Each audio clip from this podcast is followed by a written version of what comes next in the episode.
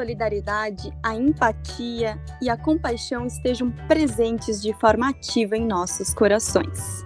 Sejam todos bem-vindos ao nosso podcast Paulo B, hoje com o tema Seja um Novo Você. Eu sou a Deise Barbosa, de São Pedro do Sul, e estarei como mediadora junto a estes queridos amigos. Lá de Pelotas temos o Gabriel Souza, o Lucas Barbosa e de São Pedro do Sul, a Laisa Binato. E aí, pessoal, como vocês estão? Fala, gente! Tudo bem? Tô ansioso para que a gente possa fazer uma boa conversa.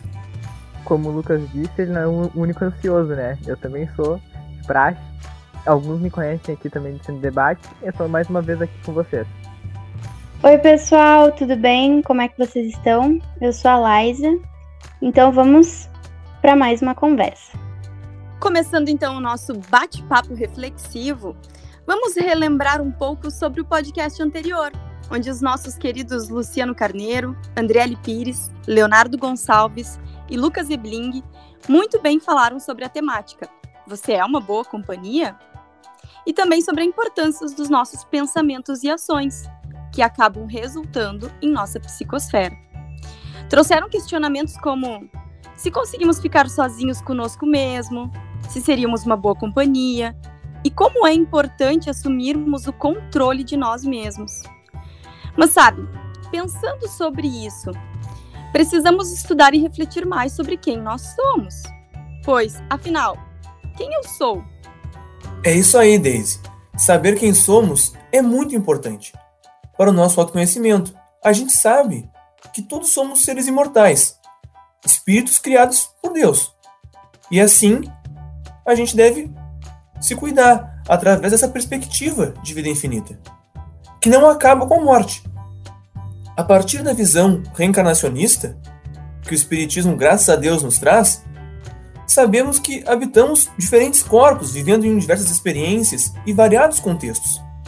Assim sendo, criamos hábitos, um modo de agir, sentir, de pensar, que muitas vezes não questionamos. Contudo, ao sermos tocados por essa doutrina iluminada, podemos lançar luz sobre as nossas trevas. E assim a gente consegue se autoanalisar melhor cada comportamento que temos. Antes de mudarmos quem somos, devemos saber entender realmente quem sou eu. E assim como Lucas falou, também é importante reconhecermos que somos seres imperfeitos, endividados perante nós mesmos e os outros. Buscamos a cura através da reforma interior. E claro, também trazemos alegrias, qualidades maravilhosas, conquistadas com muito amor e carinho. Mas antes de tudo, é preciso que façamos um diagnóstico de nós mesmos. É verdade, Liza. Através do questionamento quem sou eu, podemos compreender que mesmo na atualidade não há pessoa mais conhecida para nós do que nós mesmos. E para piorar nossa situação, a nosso respeito é deveras perturbada. Imaginamos ser uma criatura, criamos um desenho que tem pouco a ver conosco, e esse diagnóstico errado conduz a um tratamento ineficiente e perigoso. Isso mesmo, Gabriel. E é por isso que o autoconhecimento é muito importante nessa jornada de descoberta de quem somos, pois é por ele que começamos. Devemos procurar nos conhecer, entender nossas ações, pensamentos, reações, nossas tendências, para então começarmos o caminho da mudança. Pois é a partir daí que sabemos o que devemos desenvolver e melhorar, e o que devemos mudar de vez. Interessantes essas colocações. Me fazem lembrar da nossa amiga Andriele no podcast anterior, que nos auxiliou na reflexão de que o primeiro passo para nos tornarmos uma boa companhia seria o autoconhecimento. Buscando observar as nossas atitudes e os pontos nos quais devemos melhorar. Ah, e é aí que está o pulo do gato. Essa melhora se inicia com a busca das virtudes, que é a qualidade de quem está se esforçando para ser bom, como está colocado no livro do Sérgio Lopes, O Código do Monte. E daí fica a dica do livro, que traz as bem-aventuranças de uma forma simplíssima, cheia de reflexões. Certo, Lucas. Mas para que nos transformemos em pessoas melhores, mais bondosas, precisamos mudar alguns comportamentos, não é mesmo? Afinal, são atitudes antigas e negativas que carregamos de longa data e, na maioria das vezes, são reflexos das nossas encarnações anteriores. Isso é verdade, Daisy. E para isso, é muito importante a gente entender que a gente não pode mudar o nosso passado, mas a gente pode aprender com ele e mudar o nosso presente. A gente não deve nos entregar aos sentimentos de culpa e ficar nos vitimizando ou nos martirizando. A gente tem que tomar a atitude da mudança, com calma, né? Sabendo respeitar o nosso tempo. E nisso aí, vale a gente lembrar que somos uma mistura de um monte de encarnação ao mesmo tempo. Tá toda hora uma se comunicando com a outra. A gente tem que lembrar que a gente é um espírito e um corpo, não um corpo num espírito. Esses somos quem quem somos. A gente acumula uma bagagem espiritual muito grande através das nossas experiências. Então a gente tem que se perguntar em algumas vezes nas nossas vidas: de onde vem esse sentimento? De onde vem essa atitude, esse pensamento? Se não tem um motivo para eu desenvolver isso agora, provavelmente isso veio do meu passado, de uma encarnação anterior. E com isso, a gente precisa buscar entender o que é um potencial positivo, o que é um potencial negativo, mantendo os pontos bons em nossas vidas e transformando os que não são tão bons. As atitudes como a raiva, a mágoa, a culpa e todos esses demais sentimentos são origem vários do orgulho, do egoísmo e devem ser, pouco a pouco, tirados do nosso espírito, dando lugar à humildade, à caridade, ao amor. E nessas trazidas, a gente consegue ver o quanto o perispírito é utilizado, tanto nessa parte de trazer de outras vidas, quanto nessa parte de marcas de virtudes, como a Laisa citou. E essas marcas muitas vezes são profundas, das quais a gente nem imagina o tamanho delas. Então, a gente tem marcas das quais a gente nem nota, como coisas que trazem ao nosso dia a dia a ansiedade, a insegurança, como tantos outros que nem notamos que acontecem. E nessas situações específicas a gente consegue ver que nós necessitamos de experiências neste plano e nessa vida. Então a gente precisa aprender muito através do exemplo, porque a gente sempre tem uma pessoa que a gente vai olhar e vai dizer: essa pessoa, nossa, ela é muito boa, mas muitas vezes a gente vê no outro o que a gente precisa. Então é exatamente essa coisa de aprender com o exemplo. É, e também para que nós possa, consigamos passar por essa transformação, para que a gente se transforme, é necessário a nossa, o nosso melhoramento moral e também uma mudança dos nossos comportamentos antigos e ainda muito defeituosos, né? É necessário também que busquemos referências importantes para a humanidade, assim como o Gabriel falou. E uma das maiores referências que temos para a doutrina espírita e para nós cristãos é a do Mestre Jesus, que foi e ainda é o nosso maior modelo e guia a ser seguido aqui neste planeta. E tem uma coisa que determina a nossa mudança, que vira a chave, que é eliminar a culpa pelos erros que a gente cometeu. A gente tem que parar de se auto-sabotar, de se martirizar, e acalmar os ânimos e apenas se modificar de uma forma saudável, seguindo, como a Daisy disse, o exemplo do Mestre Jesus. Bem como a gente também pode seguir sempre uh, os ensinamentos da doutrina espírita e assim ser uma nova pessoa. Também é importante a gente levar uma vida leve, sem se cobrar tanto. Porque ninguém consegue aguentar tanta pressão, né, de uma maneira saudável a consciência da imperfeição, ela é importante, né, pra gente poder caminhar a, a alcançar esse novo eu. E dessa forma, Liza, aprender a perdoar a si mesmo. O que pode ser muito difícil, mas com certeza, como tu mesmo disse, é importante para a gente evoluir, para nossa reforma íntima. Pois aquele que se perdoa, o eu perdoado, fica livre para avançar armado com a expansão da consciência que torna a vida mais rica, como diz Joana de Ângeles. Além disso, a gente precisa saber discernir a diferença entre o que nos aconteceu no passado e quem nós somos no presente. Se a gente não conseguir diferenciar o que me aconteceu do que eu escolhi ser, nós vamos ser incapazes de progredir uma maneira psicológica. E para que essas mudanças aconteçam de forma plena em nós, é crucial para a gente olhar para dentro de nós, para nós mesmos, e ver a essência, pois o final todas as leis, todas as leis divinas estão escritas nela, conforme está colocado no livro dos Espíritos, que a gente consegue ver diversas questões abordando coisas do tipo, e o autoconhecimento é uma coisa muito necessária nessa parte de se olhar para dentro. Como a gente viu também em questões do cine debate com o poder além da vida, a gente pode perceber em certos momentos que o jovem precisa se olhar para dentro às vezes e se questionar. E daí, com isso na nossa cabeça, a gente pode voltar a falar um pouquinho dos exemplos que a gente tem que seguir para realmente tornar isso efetivo. A gente pode olhar por um prisma que nos dá três níveis. Primeiro, a gente pode ser bons espíritas, que é como a gente fala né, no centro espírita muito. Se reconhece o verdadeiro espírita pela sua transformação moral e pelos esforços que faz para domar as suas más inclinações. Passado esse nível, ok, somos um verdadeiro espírita.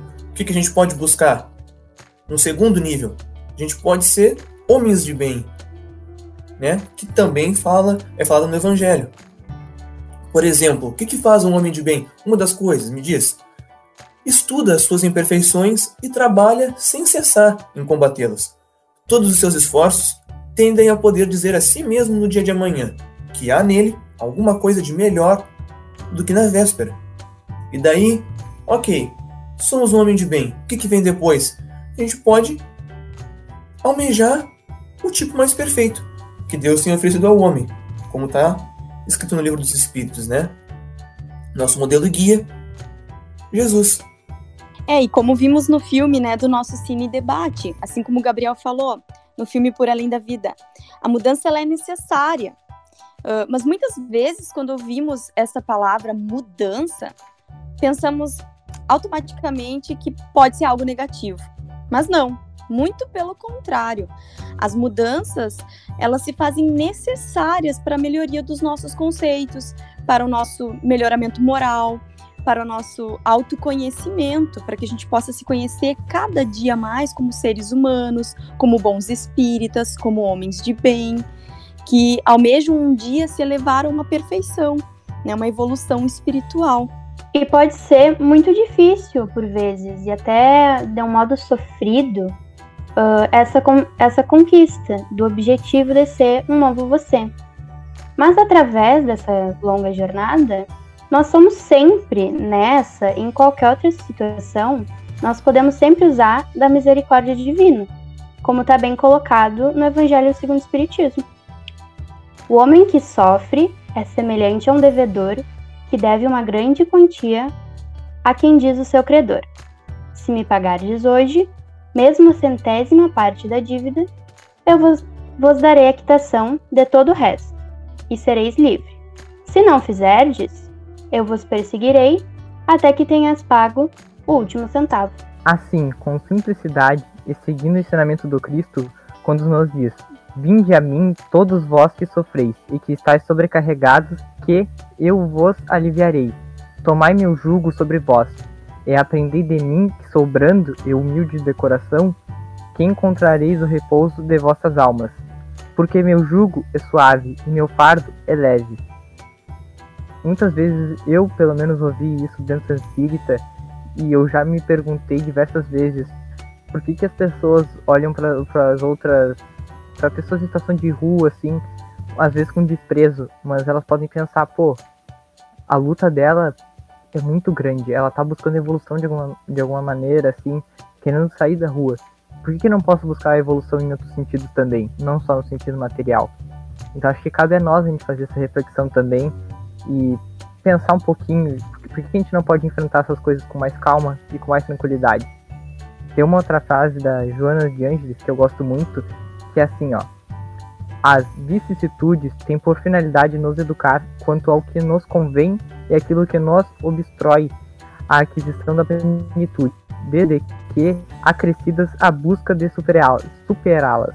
E essa, esse trecho da Joana de Anjos vem do livro Para Análise de, dos Transtornos Mentais, no capítulo 2. Fica aí a sugestão se alguém quiser ler. E para completar né, o que a gente está falando, uh, é muito importante a gente lembrar o quanto a, o nosso pensamento tem força no nosso dia a dia. Então, para essa transformação, para a gente mudar, uh, para a gente virar um novo eu, a gente sempre tem que estar tá cuidando dos nossos pensamentos, porque a gente sabe da importância deles. São eles que movem as atitudes uh, e constroem o mundo, né? Porque toda atitude antes é um pensamento. Então, pensamentos positivos geram ambientes positivos e vice-versa, né? É, e também falando em pensamentos, é importante nos perguntarmos, né, sobre como podemos elevar cada vez mais as nossas vibrações e assim aprimorar a nossa capacidade de sintonia e vibração. A gente pode fazer isso uh, enriquecendo o nosso pensamento por meio do desenvolvimento da inteligência, né, através do estudo, buscando conhecimento, dos nossos sentimentos, a partir da prática do bem, serviços prestados, da nossa moral, da nossa elevação moral. E, em geral, o autoaperfeiçoamento, né, pelo esforço próprio no caminho do bem. Geralmente, toda criatura que ainda não traçou o caminho de subminação moral assemelha-se ao viajante entregue ao mar, ao sabor das ondas, mas com a bússola do Evangelho. Sabemos perfeitamente onde e como localizar o bem e o mal. A mudança começa no nosso pensamento e a partir daí se transformam as atitudes. A gente vê uma fala do Haroldo Dutra que ele fala assim, ó, os sentimentos têm que ser leves visitantes dentro de, dentro de nós. Porque se a gente tratar eles como hóspedes fixos, a gente vai estar tá guardando muito rancor e várias coisas que não são boas para nós. Então acho que isso também é uma mudança de atitude que a gente precisa muito, como a gente vê na fala da live, inclusive. Eu acho que a gente precisa ver muito disso dentro de nós, olhar para dentro assim e, de, e a partir disso começar a se transformar. E é isso aí, Gabriel. Vamos pensar agora que a gente está com essa bússola, mas não estamos mais no mar. Agora a gente está dentro de um barquinho. A gente já sabe para onde a gente quer ir. Como é que a gente faz para mudar a direção? Então a gente tem que fazer o quê? Mudar o leme, mudar a direção desse leme. E assim acontece com a gente. A gente só vai mudar quando a gente né, conseguir alterar essas atitudes. Mais uma vez vou citar a Joana de Anjos aqui. Joana está muito em alta no nosso, no nosso papo. O ser consciente deve trabalhar sempre partindo do ponto inicial da sua realidade psicológica, aceitando-se como é e aprimorando-se sem cessar. Somente consegue essa lucidez quanto às nossas atitudes morais aquele que não se julga nem se justifica, não se acusa nem se culpa, apenas descobre-se. A gente pode perceber a sublimidade dessas palavras se a gente conseguir ouvir isso como o Cristo nos ensinou, com ouvidos de ouvir, ver com olhos de ver, a gente interiorizando isso, com certeza a gente muda o leme de posição. E a identificação do novo eu segue o trabalho de transformação interior para o melhor. A gente pode utilizar instrumentos do auto-amor, da autoestima, a oração, que estimula a nossa capacidade de discernimento, e da meditação, que facilita o nosso crescimento interior. Tudo isso é falado no livro A Análise dos Transtornos Mentais. Um, são contribuições da Joana de Angelis para esse livro. Então, para isso, a gente precisa cada um cair em si. E aí vem outro ponto importante. Lembremos que cair em si foi a oportunidade que se permitiu à mulher equivocada de Magdala, que se transformou interiormente a ponto de haver sido escolhida para ser a mensageira da ressurreição.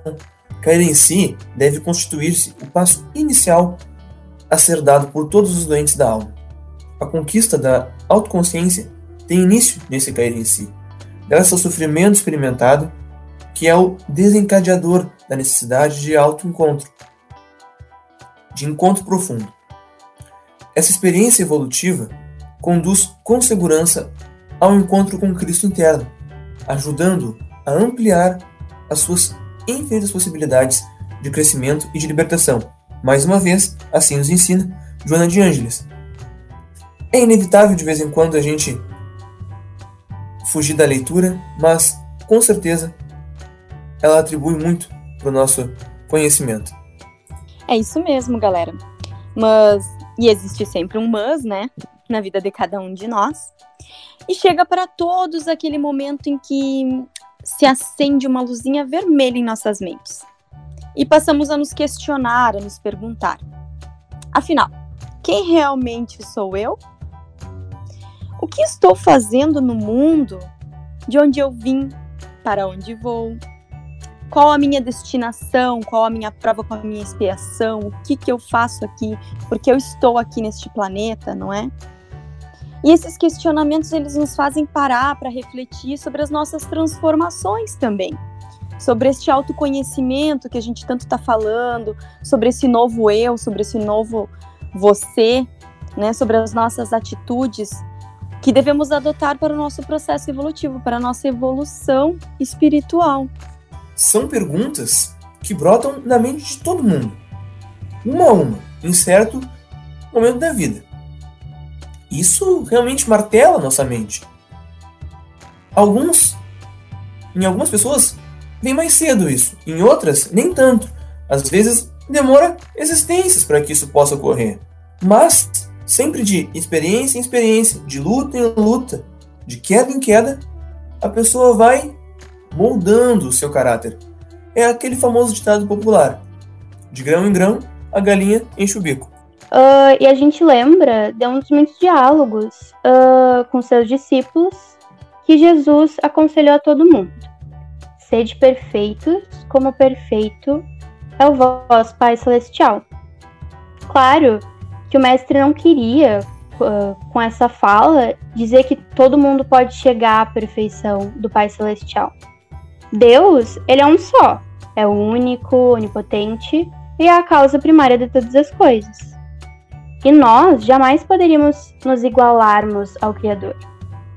O que Jesus quis dizer é que todos possuímos dentro de nós um potencial de crescimento espiritual. Então, todos nós podemos alcançar a elevação espiritual.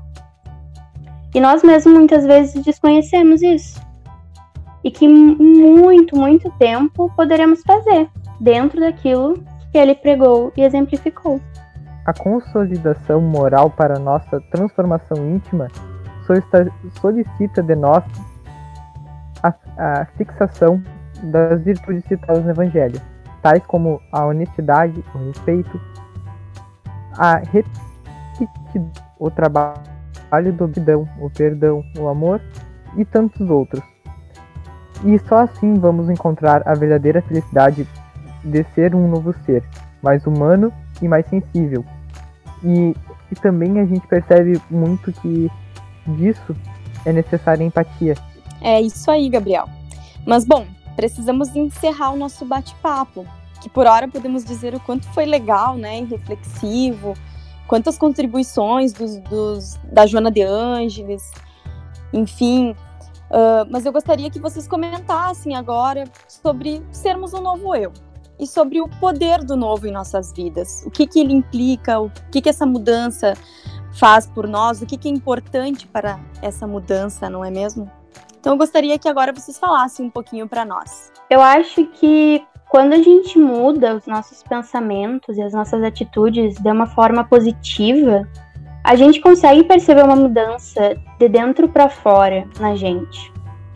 Uh, quando a gente evolui, nós temos a chance de amadurecer, né? E entender o mundo de uma forma mais clara. A gente se permite ter um olhar diferente para vários aspectos da vida. Então, várias coisas que antes poderiam nos tirar do sério já não têm esse mesmo efeito sobre nós. E situações que antes eram difíceis para a gente contornar uh, se tornam mais fáceis de lidar. Então, a gente também se sente mais conectado com Deus e a espiritualidade. E a gente, com, com essa conexão, a gente acaba permitindo uh, que a espiritualidade superior influencie muito mais as nossas vidas, que ela esteja muito mais presente nas nossas vidas. E assim a gente vai ter uma vida feliz, uma vida leve, uma vida calma, com essa doutrina maravilhosa que a gente tem, né? Como a Liza colocou, a mudança, quando positiva, tem impacto tremendo em nossa encarnação. E isso nos faz colocar em prática a reforma íntima e ir atrás de nosso objetivo aqui. E como vimos nos trabalhadores da última hora, nunca é tarde para começar. Então eu acho que a gente nunca deve pensar, ah, mas agora eu não tenho como fazer isso, tô ocupado com outras coisas. A gente sempre vai ter tempo para isso. E se a gente não tiver, a gente vai ganhar mais tempo para isso. Então eu acho que se a gente não tem, a gente tem que criar esse tempo. É uma coisa que a gente tem que ter sempre essa reflexão em mente. Vamos ser sempre agora. Bom, quando eu penso no poder do novo, porque é um poder verdadeiramente, eu lembro de um encontro que a gente fala muito na doutrina, mas que jamais vai deixar de ser válido, que é o encontro de Paulo com Jesus na entrada de Damasco. Paulo perseguia os cristãos de uma forma ríspida ao extremo. Mas quando se encontrou com o mestre, ele percebeu que errava. Então ele só se modificou. Ele modificou a posição que ele se encontrava. E nossa posição diante da vida deve ser, eu acho, a mesma dele.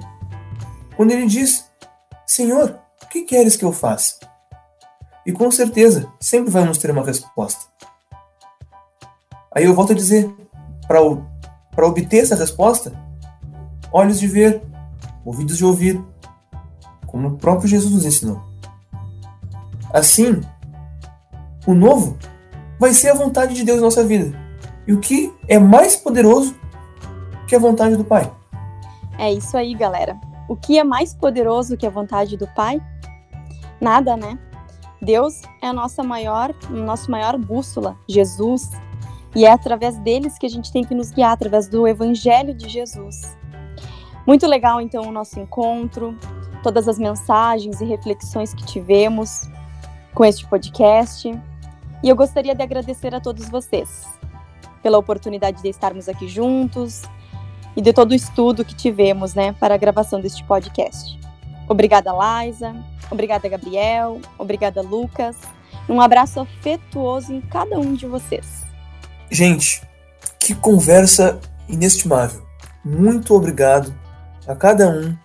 Gabriel, Liza, Daisy, sim.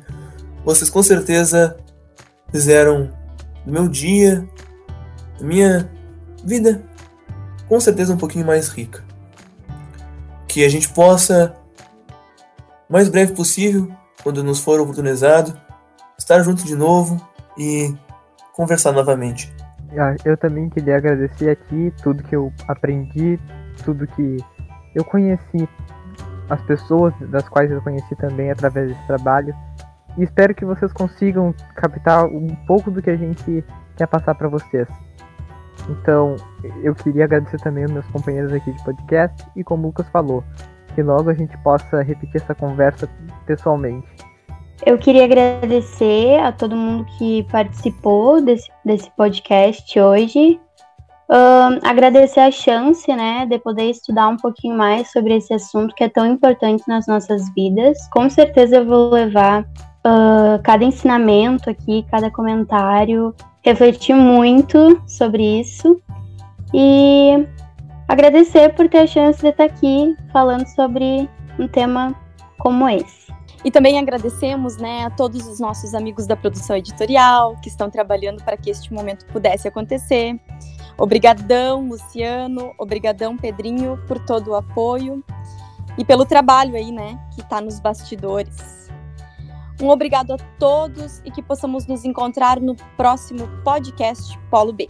Um abraço e que só um dia tão logo possamos praticar e sentir a paz, o amor e o perdão em sua plenitude. Gente, mais uma vez reitero meu agradecimento, como a Deise disse, a cada um aí do editorial que tornou isso possível. E até uma próxima. Que Quizá um dia consigamos eliminar todo o materialismo da Terra e apenas viver através da lei do amor, com caridade e humildade em nossos corações. Que possamos todos se encontrar em breve. Acho que uma conjergues muito maior, imagina, quem sabe, né? E eu deixo aqui o meu psá. Nunca é tarde para começar a encontrar o seu novo eu. Muito obrigada a todos que estão ouvindo este podcast e quiçá um dia possamos todos vencer o orgulho e deixar o amor florescer em nossos corações.